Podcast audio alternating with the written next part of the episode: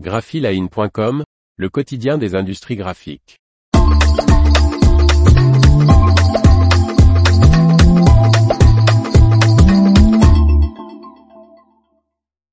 Zune France lance le robot portatable.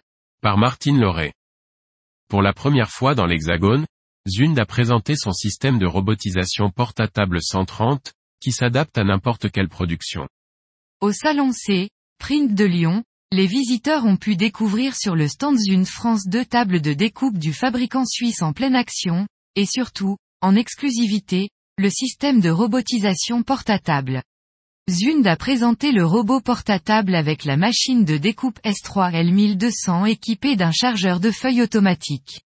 Dernière innovation du constructeur, le système portatable 130 se compose d'une table de déchargement mobile pouvant accueillir jusqu'à 10 bacs et d'un bras de robot UR10. L'interface pique et place de la table de découpe permet de piloter le robot via un logiciel de préparation tel que PrimCenter. Dès la connexion et le démarrage de la production, le bras du robot, d'une portée de 1,30 m, prélève, trie et dépose automatiquement les éléments découpés dans les bacs. Aucune intervention humaine ne soit nécessaire, ce qui signifie que cette opération pourra être lancée pendant les heures de fermeture de l'entreprise, assure le constructeur.